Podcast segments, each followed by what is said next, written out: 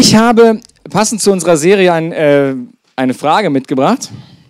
Und zwar, was ist grün und verlässt fluchtartig die Küche? Der Fluchtsalat. Das ist mein Humor, Entschuldigung. Aber die große Frage ist doch, warum rennt der Fluchtsalat aus der Küche? Und wir sind aktuell in der Serie Angstfrei. Und wir wollen uns, wir beschäftigen uns, hat Nathanael schon gesagt, mit Ängsten. Mit Dingen, die in unser Leben kommen und die uns nicht gut tun, die uns eher einengen, die uns eher einschränken. Und wir wollen herausfinden, wie können wir mit diesen Dingen umgehen. Und ich glaube, dass man Angst vergleichen kann mit einem sogenannten Seismographen. Ein Seismograph habe ich euch mal mitgebracht, wie das Ding aussehen kann. Äh, ein Seismograph ist einfach dafür zuständig, die Erschütterung der Erde zu messen und die dann darzustellen. Und das ist ein Schutzmechanismus, weil wenn man das richtig deutet, dann kann das extrem hilfreich sein. Ich habe euch ein zusätzliches Bild mitgebracht von letzten Dienstag. Da gibt es so eine Internetseite, der Seismic Monitor. Da sieht man verschiedene Seismographen der Erde und was sie aktuell für Werte ausspucken. Und ich finde das hochinteressant, wenn ich da so drauf schaue. Ich weiß jetzt überhaupt nicht, was das bedeutet, aber es sieht total wichtig aus. Und ich glaube, wenn man in der Lage dazu ist, diese Informationen zu deuten, dann sind Seismographen wirklich, wirklich hilfreich. Dann können sie ein wirklicher Schutzmechanismus sein dann können Sie uns helfen herauszufinden, wo auf der Erde gibt es vielleicht ein Erdbeben, wo droht ein Tsunami, wo droht Gefahr. Und wo können wir uns einfach entspannt an den Strand setzen und die Ruhe genießen und einfach unser Leben feiern. Und wenn wir Angst mit einem Seismographen vergleichen, dann glaube ich, dass unser Seismograph häufig nicht ganz richtig eingestellt ist. Da kommen Erschütterungen in unser Leben aufgrund von was auch immer. Nathanael hat vorhin Existenzängste angesprochen. Das entsteht plötzlich, wir verlieren einen Job, unser Partner macht Schluss und wir haben gedacht, das wäre alles gar nicht so herausfordernd, gar nicht so schlimm. Und plötzlich fängt unsere Erde an zu beben und es entsteht plötzlich Angst. Unser Seismograph schlägt aus und wir drehen total am Rad. Und es gibt verschiedene Dinge, die in unser Leben reinkommen können. Und ich glaube, dass Zweifel eine solche Erschütterung sein kann. Ich glaube, Zweifel können manchmal in unser Leben kommen und sie können die Grundfeste unserer Erde so erschüttern, dass wir gar nicht mehr wissen, wo vorne und hinten ist und wo vorne und hinten ist. Und ich glaube, man kann an ganz verschiedenen Dingen zweifeln. Ich glaube, unter den Top 3 der Zweifel ist der Zweifel an sich selber. Ich glaube, jeder von uns hatte schon mal die Situation, wo er an sich selbst gezweifelt hat, ob er in der Lage dazu ist, irgendwelche Dinge zu schaffen. Ich glaube, man zweifelt sehr, sehr häufig an den Politikern unseres Landes. Man zweifelt ganz häufig an dem System, in dem wir leben. Aber ich glaube, dass es sehr, sehr entscheidend ist, sich mit einem Zweifel auseinanderzusetzen und zwar ist das der Zweifel an Gott. Weil ich glaube, wenn wir ein Leben leben wollen, das voller Freiheit und Abenteuer ist, dann spielt da Gott eine extrem große Rolle. Und dann gibt es manchmal so Situationen, da sehen wir zum Beispiel die Welt und dann sehen wir Leid auf der Welt und dann stellen wir uns die Frage, Mensch, ganz ehrlich, bei diesem ganzen Leid auf der Welt, da kann ich wirklich nicht glauben, dass es einen Gott gibt. Und ihr merkt schon, hinter einem Zweifel, hinter dem kleinen Zweifel, dass klein in Anführungsstrichen, dass es Leid auf der Welt gibt, dass es ja Gott nicht geben kann, da steckt ganz, ganz viel mehr. Und da steckt eine ganz entscheidende Frage dahinter, und zwar die Frage nach dem Wesen und nach der Existenz Gottes. Und ich glaube, dass Gott uns an ganz, ganz vielen Stellen in der Bibel dazu auffordert, Risiken einzugehen, mit ihm Abenteuer zu erleben. Und ich möchte nur zwei Dinge erwähnen. Das eine ist zum Beispiel, Gott sagt in der Bibel ganz klar, stell die Bedürfnisse anderer Menschen über deine eigenen Bedürfnisse ich bin für dich da und es ist wichtig, dass du existierst. Aber wenn du anderen Menschen dienst, dann wirst du davon profitieren. Dann wird das dein Umfeld sehr, sehr positiv verändern, sehr, sehr positiv prägen. Und ich bin fest davon überzeugt, dass wenn wir die Frage nach der Existenz und nach dem Wesen Gottes nicht beantworten für uns, die ausgelöst wird durch Zweifel, dann werden wir niemals den Schritt gehen und anderen dienen, weil wir nicht glauben, dass Gott tatsächlich das tatsächlich ernst meint, das meint und dass es tatsächlich stimmt, was er da sagt in der Bibel. Eine andere Sache, irgendwo in der Bibel steht drin, gib einen Teil deines Einkommens ab, sei großzügig, damit du, die Bibel nennt es Segen, damit du etwas zurückbekommst, was dich positiv, was, was dich frei macht, was dich ruhig macht. Wenn du die Frage nach dem Wesen Gottes nicht beantwortet hast, wenn du nicht weißt, dass Gott es wirklich, wirklich gut mit dir meint und dass er wirklich liebevoll ist und dass er möchte, dass du wirklich aufblühst, dann wirst du diesen Schritt wahrscheinlich nicht gehen. Und deswegen ist es extrem entscheidend, sich mit diesen Themen auseinanderzusetzen. Und ich möchte gerne dafür beten, dass egal, wo du heute Zweifel hast, dass Gott dich da begegnet, dass Gott dir da begegnet und dass du heute Antworten findest oder einen Weg findest, damit umzugehen. Jesus, danke dafür, dass wir mit dir durch all die Dinge durchgehen können und danke dafür, dass du grundgut bist und dass du einfach wirklich die, die den Wunsch hast, uns zu begegnen, uns zu helfen an den Fragen, ähm, ja, wo wir gerade sind. Und ich wünsche mir, Jesus, dass du heute in, diesen, in diesem Raum anwesend bist und dass du jeden Einzelnen ganz, ganz persönlich in seinem Herzen berührst, dass er Antworten finden kann. Ich möchte euch kurz hineinnehmen in mein Leben und wo ich Zweifel erlebt habe. Ich bin aufgewachsen und erzogen worden in dem Glauben, dass es einen Gott gibt. Und ich habe es vorhin schon gesagt, dass es einen Gott gibt, der, der, nicht nur existiert, sondern der es wirklich gut meint, der mich liebt und der das Allerbeste für mich möchte. Und dass, es, dass das, was wir hier auf dieser Welt haben, nicht alles ist. Es gibt eine unsichtbare Welt vielleicht und es gibt auch vielleicht ein Leben nach dem Tod, all diese Dinge. Damit bin ich aufgewachsen und es gab in meinem Leben eigentlich nie einen Grund, das wirklich zu hinterfragen. Ich habe das einfach angenommen. Ich war damals auf einer Schule mit sehr christlichen Werten und ich hatte viele Menschen in meiner Klasse, vielleicht 90, 95 Prozent, die diesen Glauben geteilt haben. Zusätzlich war ich sehr, sehr stark aktiv in meiner damaligen Kirchengemeinde und da waren auch viele Menschen da, die dasselbe auch geglaubt haben. Und ich gab, es gab wirklich nie einen Grund, diese, diese Dinge zu hinterfragen. Und es war okay, das war gut. Ich habe mein Leben und auch meinen Charakter, meine Persönlichkeit darauf aufgebaut, dass ich wusste, es gibt mehr als dieses Leben. Wenn ich Entscheidungen für meinen Beruf getroffen habe, habe ich gewusst, das ist nicht alles hier wenn ich entschieden habe, was ich in meiner Freizeit mache, dann habe ich mich an den Werten und an den Ideen Gottes orientiert, weil ich wusste, er ist da und weil ich wusste, dass es cool ist irgendwie, was er sagt. Und dann kam der Tag, an dem ich meinen Zivildienst äh, gemacht habe und ich war total wahnsinnig, weil ich bin rausgegangen von meinem Zuhause. Ich, habe, ich bin in Detmold aufgewachsen und ich bin weg nach München, äh, nee, in die Nähe von München, nach Bayern, an den Starnberger See. Dort gibt es auch eine christliche Einrichtung, wo ich, ähm, übrigens in traumhafter Kulisse, by the way, meinen Zivildienst gemacht habe. Total genial. Ich bin aufgewacht, habe aus dem Fenster geschaut und war direkt am Starnberger See. Das ist also wirklich wunderbar. Aber ähm, was, ich, was ich eigentlich sagen wollte, war, da habe ich ganz, ganz viele Menschen getroffen, die sich auch Christen nennen würden oder sich nicht Christen nannten, noch Christen sind, aber die ihren Glauben ganz, ganz anders gelebt haben. Und da fing es in meinem Leben zum ersten Mal an, da war ich 19, dass ich angefangen habe, Dinge zu hinterfragen. Weil ich einen Kumpel hatte zum Beispiel, der kam aus, kam aus der Arbeit nach Hause oder von, von, von der Arbeit zurück in sein Zimmer, hat sich hingelegt, Kopfhörer auf und hat voll Heavy Metal angemacht. Und das ging richtig ab. Und ich habe mir gedacht, wie kann ein Christ Heavy Metal hören? Das geht überhaupt gar nicht. Das geht in mein Gehirn nicht rein. Da habe ich angefangen, mich mit Fragen zu beschäftigen, die vorher für mich vollkommen selbstverständlich waren. Ist doch klar, Heavy Metal ist total nicht so eine coole Musik. Ja? Und dann ging das los. Warum ist es nochmal genau problematisch für einen Christen, Alkohol zu trinken? Warum nochmal genau sagen die Christen immer, Sex vor der Ehe ist nicht so gut? Warum nochmal genau? Und so weiter und so fort. Viele Dinge, von denen ich ausgegangen bin, waren plötzlich in Frage gestellt. Ich musste Antworten geben. Und es war bei den ein, einigen Fragen einfacher, bei den anderen Fragen nicht so einfach. Ähm, das war so, da, da ging das bei mir los und dann bin ich ähm, nach meinem Zivildienst in München geblieben, habe dort das ICF München kennengelernt und mit dieser Kirche habe ich eine, eine Sichtweise auf Gott kennengelernt, die ich auch vorher nicht kannte. Ich habe plötzlich festgestellt, es gibt einen Heiligen Geist und ich weiß nicht, ob du dich mit Gott und der Bibel ein bisschen auskennst. Der Heilige Geist ist so, wird beschrieben in der Bibel als ein Vermittler zwischen Gott und und, und uns Menschen. Er kann quasi, er ist in der Lage dazu, uns, uns den Kontakt zu Gott, zu Gott zu ermöglichen. Ja? Dass wir mit Gott im Gespräch sein können. Und ich habe gemerkt, das ist ja krass, das wusste ich gar nicht. Wenn ich Fragen stellen kann, dann kann Gott mir tatsächlich praktisch antworten. Ich habe einen Gott kennengelernt, der anders ist, als ich bisher gedacht habe. Ich habe plötzlich gemerkt, dass man beten kann und gesund werden kann. Ich habe Menschen gekannt, die gebetet haben und andere Menschen wurden gesund. Da ist ein Tumor plötzlich weg gewesen, all solche Dinge. Und ich habe mir dann die Frage gestellt, krass, aber ich erlebe das ja gar nicht. Und dann fing es an, dass ich geforscht habe, dass ich Gott hinterfragt habe. Und ich bin ein sehr, sehr kopflastiger Mensch. Und wenn ich Dinge nicht verstehe in der Bibel, und wenn ich dann zum Beispiel lese, äh, so, es gibt dann in der Bibel gibt es Geschichten, die beschreiben, also da beschreiben unterschiedliche Personen dieselbe Situation ganz banale Geschichte, aber dann schreibt einer zum Beispiel, da wird ein Feld verkauft. Und der eine schreibt, er kriegt 50.000 Silberlinge für dieses Feld und der andere schreibt 150.000. Das ist für mich schon ein Unterschied, was, was da äh, nachher an Geld geflossen ist. Das ist nicht relevant, aber es ist schon ein Unterschied. Und da habe ich angefangen, Gott zu hinterfragen, sehr, sehr stark zu hinterfragen. Und ich hatte eine Zeit, das hat wirklich, weil ich das hinterfragt habe und ich habe ja vorhin gesagt, mein Leben hat sich komplett darauf aufgebaut, meine Persönlichkeit hat sich darauf aufgebaut. Dadurch habe ich nicht nur Gott hinterfragt, sondern mein ganzes Leben. Wenn es Gott nicht gibt, dann müsste ich mein ganzes Leben neu ausrichten. Das hat mich sehr, sehr stark herausgefordert. Und ich würde sagen, dass ich zu dem Zeitpunkt Angst hatte. Angst hatte, dass alles, wofür ich bisher gelebt habe, einfach für die Katz war. Ich weiß nicht, wie es dir gehen würde, wenn du Gott wärst und du mich sehen würdest. Wenn, wenn du jetzt davon ausgehst, es gibt Gott, du würdest mich sehen und ich zweifle an dir. Wie würdest du damit umgehen? Wenn jemand an mir zweifelt, bin ich prinzipiell schon recht genervt. So, das finde ich schon nicht so cool, ja? wenn ich in der Arbeit sage, ich kriege das hin und einer ähm, meint, ich kriege das nicht hin. und muss mir dann irgendwie helfen oder so. Das finde ich nicht so cool.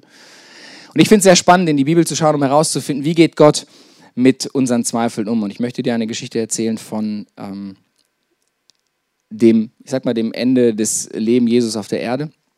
Jesus ist lange unterwegs gewesen mit, mit Freunden von ihm, die er Jünger nennt. Ähm, und er war lange mit denen unterwegs und die haben seine Ideen irgendwie gut gefunden. Die haben gesagt, hey ja, das ist cool, ich möchte mich danach ausrichten. Ähnlich wie ich auch. Ich habe mein Leben nach den Ideen von Gott ausgerichtet. So waren die Jünger auch. Die sind mit ihm unterwegs gewesen, haben Jesus gesehen und haben gesagt, boah, das ist echt cool, wie du lebst und ich will auch so leben. Und dann kam irgendwann der Tag, an dem Jesus hingerichtet wurde. Ähm, er wurde hingerichtet, ans Kreuz genagelt und für die Jünger, für diese Freunde von ihm ist eine Welt zusammengebrochen. Sie haben gedacht, Jesus wäre der Retter der Welt. Sie haben gedacht, Jesus wird alles wieder gut machen und dann hat, haben sie das, äh, plötzlich stehen sie da und Jesus ist nicht mehr da. Der rhetorisch Begabte, der immer Wunder tut und so weiter und so fort der sie vielleicht auch so ein bisschen beschützt hat, ist plötzlich nicht mehr da. Und sie haben richtig Angst bekommen. Sie haben ihre, die Grundfesten ihres Lebens wurden echt so, wurden richtig krass erschüttert. Und dann ähm, haben sie sich eingeschlossen in so einem Haus, weil sie Angst hatten, weil sie richtig Angst hatten, wie so Hühner im Stall, die sitzen einfach in richtig Angst. Wollten nicht mehr rausgehen. Und dann haben sich irgendwann ein paar Frauen von ihnen entschieden, wieder an das Grab zu gehen, weil sie hatten Salböle dabei und sie wollten den, den, den Leichnam so einbalsamieren. Und dann treffen sie dort Jesus und Jesus ist äh, zwischenzeitlich wieder lebendig geworden nach diesen drei Tagen. Dann treffen sie ihn und dann steht in Lukas, das ist ein Buch in der Bibel im zweiten Teil, die äh, Mädels, die liefen schnell zurück, um den elf Jüngern und allen anderen zu berichten, was geschehen war. Die Frauen, die zum Grab gegangen waren, waren Maria Magdalena, Johanna und Maria, die Mutter von Jakobus und mehrere andere. Sie erzählten den Aposteln, was geschehen war, doch für diese klang die Geschichte völlig unsinnig und deshalb glaubten sie ihnen doch nicht. Finde ich sehr interessant, am Rande erwähnt, das sind die Leute, äh, die unsere geistlichen Vorbilder sind, wenn man so will. Ne? Das sind die Leute, die, am, die dann später den Glauben so weitergetragen haben, die viel davon erzählt haben, die den entscheidenden Beitrag dazu geleistet haben, dass es diesen Glauben vielleicht heute überhaupt gibt. So. Die haben gezweifelt, das finde ich hochinteressant. Und das, obwohl Jesus ihnen vorher mehrfach gesagt hat, dass das passieren würde. Er hat ihnen gesagt, Freunde, ich werde sterben und es wird nicht cool werden, aber dann werde ich nach drei Tagen wieder aufstehen. Dann werde ich wieder da sein und es wird weitergehen. Es ist nicht das Ende und sie haben trotzdem Angst. Finde ich sehr interessant. Und dann entscheiden sich zwei von diesen Leuten äh, am selben Tag noch ähm, an einen Ort zu wandern. Und dann steht dort, am selben Tag gingen zwei von den Jüngern nach Emmaus, einem Dorf, das zwei Stunden von Jerusalem entfernt liegt. Unterwegs sprachen sie miteinander über alles, was in den zurückliegenden Tagen geschehen war. Und während sie so miteinander reden und sich Gedanken machen, trat Jesus selbst zu ihnen und schloss sich ihnen an. Doch es war, als würden ihnen die Augen zugehalten, sie erkannten ihn nicht. Worüber redet ihr denn miteinander auf eurem Weg? fragte er sie. Da blieben sie traurig stehen. Ich finde es sehr sympathisch, dass Jesus persönlich vorbeikommt. Er könnte auch sagen, ganz ehrlich, ich habe jetzt drei Jahre investiert, gell? drei Jahre. Jetzt, jetzt kann auch Gabriel mal hin, oder? Dann kann er den Engel, dann schickt er den und sagt, komm hier, geh hin und erklär das denen, mal da irgendwas an den Himmel, dass sie das endlich checken. Ja? Aber Jesus ist so nicht. Das finde ich wirklich, wirklich sympathisch. Und Jesus sagt, worüber redet ihr denn da miteinander auf eurem Weg? Er stellt Fragen. Und das finde ich das erste sehr charakteristische für Jesus. Er stellt Fragen. Er liebt es, Fragen zu beantworten, weil er weiß, was dahinter steckt. Das ist anders, als ich es machen würde, glaube ich. Und dann ist es so, dass er wirklich nicht genervt ist davon, sondern er erkennt jeden Zweifel an. Er erkennt es an, dass sie sagen, ich kann das einfach nicht glauben. Er erkennt es an, dass es viel zu herausfordernd vielleicht ist, dass es in ihr Gehirn nicht reinpasst. Und dann macht er etwas, das finde ich sehr cool. Er gibt eine Einführung in das Alte Testament. Er erklärt Zusammenhänge. Da steht nämlich, und er begann bei Mose und den Propheten und erklärte ihnen alles, was in der Schrift über ihn geschrieben stand. Ich weiß nicht, wie es dir geht, wenn du merkst, du zweifelst krass an Gott und du kannst das alles nicht glauben, dann ist so das Beste, was du jetzt gerade gebrauchen kannst, so die Bibel zu nehmen. Ich weiß nicht, ob du die mal aufgemacht hast, ganz am Anfang. Erste Mose, zweite Mose, dritte Mose, Gesetze, vierte Mose, fünfte Mose. Richtig, das ist richtig, richtig hartes, also das ist richtig hartes Zeug, was da drin steht. Ne? Und ich weiß nicht, ob du sagen würdest, du brauchst das, wenn du zweifelst. Jesus macht das hier, Jesus erklärt ihnen die Zusammenhänge einfach deswegen, weil in den ersten fünf Büchern Mose, die wir heute äh, kennen, das war die damalige Tora, das hatten die auch schon. Und dort gibt, es, dort gibt es ganz, ganz viele Verweise darauf, dass Jesus kommen wird, dass Jesus die Menschheit retten wird, wie das passieren wird. Und ganz viele Geschichten, die dort beschrieben sind, sind so ein Bild dafür, was in dem Moment passiert ist, nämlich dass Jesus gestorben ist und wieder von den Toten auferstanden ist. Ähm, und er erklärt ihnen das. Er erklärt die Zusammenhänge und er ist geduldig. Er fängt nochmal komplett von vorne an, weil das hat er wirklich alles schon mal durchgekaut. Das hat er wirklich alles schon mal durchgemacht, es aber trotzdem. Und dann gehen sie weiter und dann essen sie zusammen. Sie sind in Gemeinschaft, sie diskutieren diese Themen und irgendwann kommt der Moment, wo diese Jünger sagen, krass, das ist wirklich Jesus. Und sie verstehen plötzlich die Zusammenhänge, sie verstehen plötzlich diese Situation. Dann rennen sie zurück und dann kommt Jesus mit und dann unterhalten sie sich mit den ganzen anderen Jüngern und diskutieren und dann wird, geht ihnen auch ein Licht auf und sie verstehen es plötzlich. Und dann gibt es aber die Situation, dass ein Jünger nicht dabei ist. Das ist der Thomas und ich weiß nicht, vielleicht kennst du den. Ähm, schon, Thomas ist nicht dabei und er sagt zu den Jüngern ganz ehrlich, so, ihr könnt mir erzählen, was ihr wollt, ja, so what, ich werde das eh nicht glauben, weil ich kann das nicht glauben. Der war nicht da, ich habe ihn nicht gesehen, das ist für mich vollkommen, vollkommen, ähm, ja, passt nicht in mein Gehirn rein. Und dann kommt Jesus und begegnet Thomas und er sagt zu ihm, leg deine Finger auf diese Stelle hier und sieh dir meine Hände an. Leg deine Hand in die Wunde an meiner Seite, sei nicht mehr ungläubig, sondern glaube. Das finde ich sehr cool. Jesus ist einfach individuell. Thomas brauchte das einfach, ihn nochmal zu sehen. Und Jesus hat nicht gesagt, ja komm, stell dich nicht so an, sondern er ist hingegangen und er hat gesagt, du brauchst es und ich werde dafür sorgen, dass du diesen persönlichen Gottesbeweis bekommst. Ich weiß nicht, was du für ein Bild von Christen hast. Ich weiß nicht, ob du schon über, ob du überhaupt mit Gott unterwegs bist oder ob du sagst, hey, das kann ich mir alles gar nicht so richtig vorstellen. Ich finde es sehr interessant, weil ich glaube, dieses Thema Zweifeln betrifft dich trotzdem. Es kann nämlich sein, dass genau deswegen, dass du nämlich zweifelst, weil du das Gefühl, weil du zweifelst und, und du kannst dich nicht wirklich für Gott entscheiden, weil du denkst, die Christen, die müssen, die verstehen ja alles, die haben ja auf alles eine Antwort. Die sind ja total immer dabei, ja? Wenn die, die zweifeln nie. Für die sind alle Fragen vollkommen klar. Und wenn man die dann irgendwas fragt, natürlich ist das so. Und glaubst du eigentlich daran, dass die Erde in äh, sieben Tagen erschaffen wurde und dass das genau so passiert ist mit der Schlange und dem Apfel? Ja, na klar, glaube ich, das habe ich noch nie dran gezweifelt und die Evolution. Nein, natürlich nicht. Ja? Das machen leider viele Christen und das kann bei dir den, den Anschein erwecken, als wären Zweifel nicht angemessen.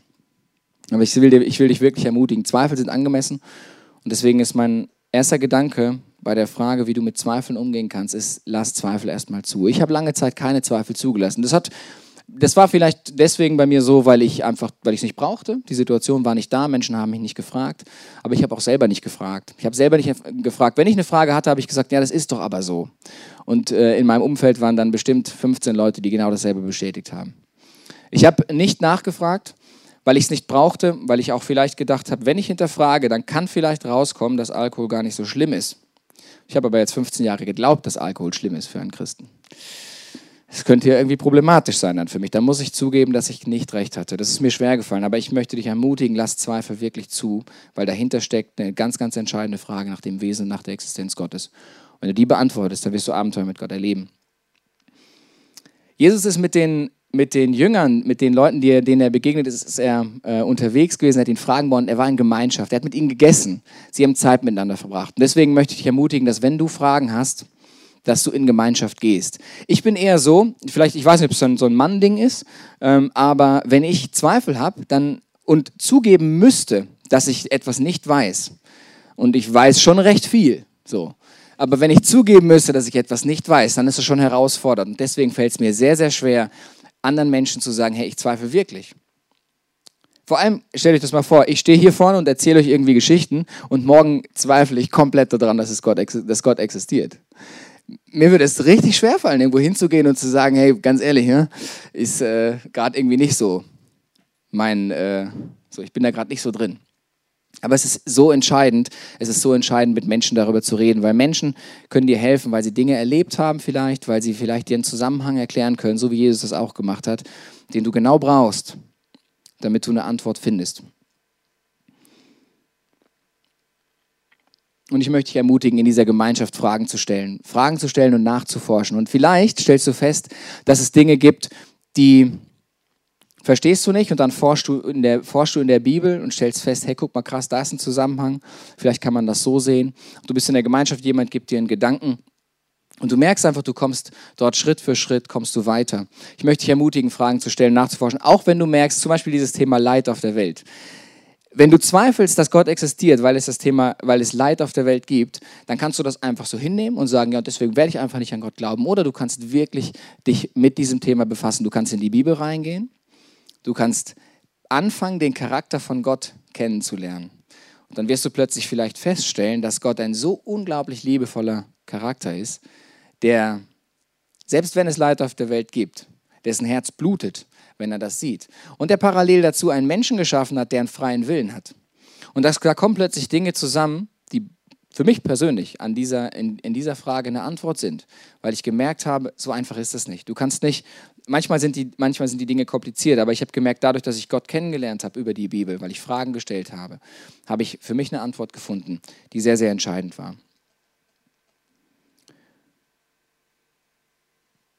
Und vielleicht geht es dir dann am Ende genauso, dass du ein Kopfmensch bist, so wie ich, und dann liest du die Bibel und dann merkst du, das sind Unstimmigkeiten da, da passen einfach Dinge nicht zusammen, da wird die Bibel nicht mehr glaubwürdig, Dinge sind einfach nicht so richtig klar formuliert, ähm, Dinge widersprechen sich vielleicht sogar auch. Ich möchte dir dazu ganz kurz zwei Gedanken geben, die mir sehr geholfen haben. Ähm, das eine ist, die Bibel ist kein wissenschaftliches Buch. Vielleicht ist, überrascht dich das jetzt, aber die Bibel hat nicht den Anspruch, dir wissenschaftlich zu erklären, wie die Welt entstanden ist, sondern sie erzählt eine Geschichte davon, wie Gott eine Beziehung zu dir aufbauen möchte und wie er sie gerne leben möchte. Und ganz lustig, ich war letztens in der Arbeit, mein Arbeitskollege, ähm, ich, er, war, er war neu bei uns in der Abteilung, er wusste noch nicht, dass ich mit Gott unterwegs bin. Dann äh, kam irgendwie die klassische Situation, und was machst du am Wochenende? So, ja, weißt du, hier Kirche und diese ganzen Sachen. Was, Kirche, glaubst du an Gott oder was? Ja, ja, ich glaube schon an Gott. Ja, glaubst du dann auch, dass Gott die Erde in sieben Tagen geschaffen hat? Dass das genauso passiert ist wieder. Und ich so, hm, hochkomplizierte Frage. Ja, und dann ging es mir wieder darum, da habe ich zu ihm gesagt, hey, weißt du, ich habe wirklich keine Ahnung, ob das so ist oder nicht. Ich weiß nicht, ob Gott so gemacht hat und es war die Erde. Ich weiß nicht, inwieweit die Evolutionstheorie seine Richtigkeit hat, wie viel davon zusammenspielt und so weiter. Ich weiß aber eins. Die Schöpfungsgeschichte in der Bibel beschreibt eine Situation, die heute immer wieder passiert. Nämlich ganz einfach. Du stehst in einer Situation und du darfst dich entscheiden, möchtest du Gott vertrauen? Und möchtest du dem glauben, was er dir sagt, oder möchtest du die Kontrolle selber übernehmen? Und das ist für mich das, was die Schöpfungsgeschichte aussagt. Ich habe keine Ahnung, wie die Erde entstanden ist. Und ganz ehrlich, das werden wir auch nicht rausfinden. Glaube ich zumindest. Aber es hilft mir, wenn ich dahinter schaue, mehr davon zu sehen. Und dann ist es für mich nicht mehr so richtig relevant. Oder vielleicht stellst du fest, diese Geschichte mit, dem, mit diesem Acker da, der 150.000 oder 50.000 Silberlinge bringt, das bringt dich echt ans Limit. Dann will ich dir eins sagen. Darauf kommt es nicht an. Es ist vollkommen unrelevant ob das 150.000 oder 50.000 Silberlinge gekostet hat, weil am Ende geht, um andere, geht, es, geht es nicht darum, sondern es geht um das, was die Geschichte insgesamt beschreibt. Und das musst du dir anschauen.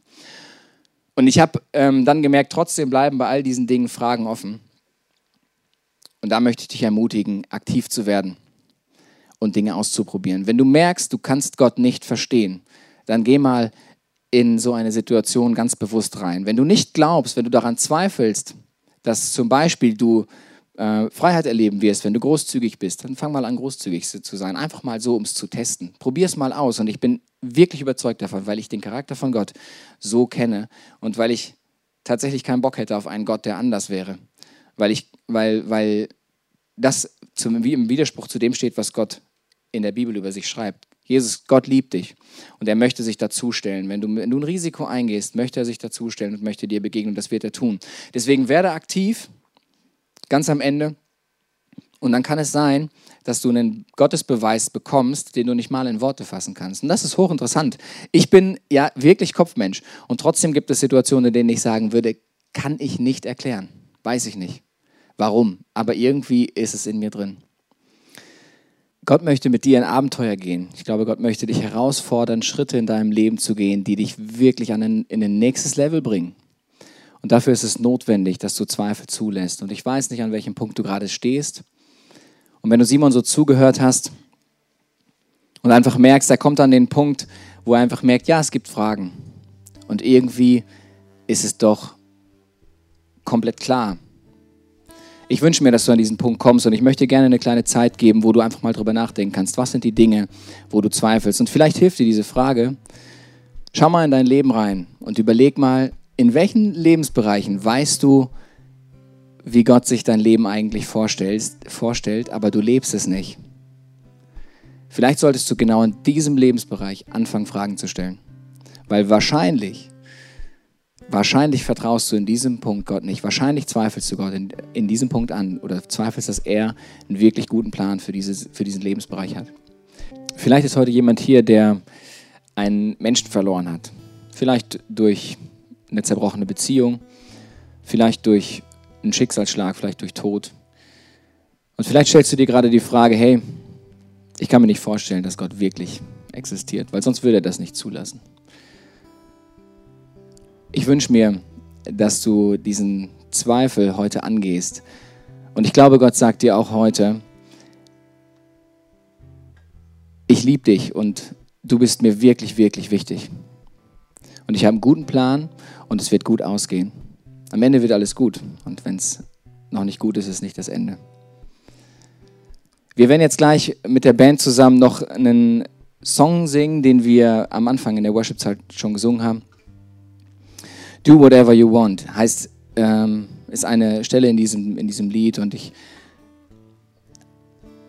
wünsche mir, dass du eine Entscheidung triffst. Ich glaube, Gott möchte mit dir Schritte gehen, Gott möchte dich herausfordern und das kann er nur, wenn du dich entscheidest, diese Zweifel anzugehen. Und wenn du das tust, dann wünsche ich mir, dass du nochmal jetzt gleich bewusst mit aufstehst und diesen Song bewusst mitsingst und damit sagst, hey Gott, ich möchte mich einfach dahinstellen und ich möchte, dass du durch mich tust, was immer du tun möchtest. Ich will bereit dafür sein, weil ich die Dinge, die mich daran hindern, angehe.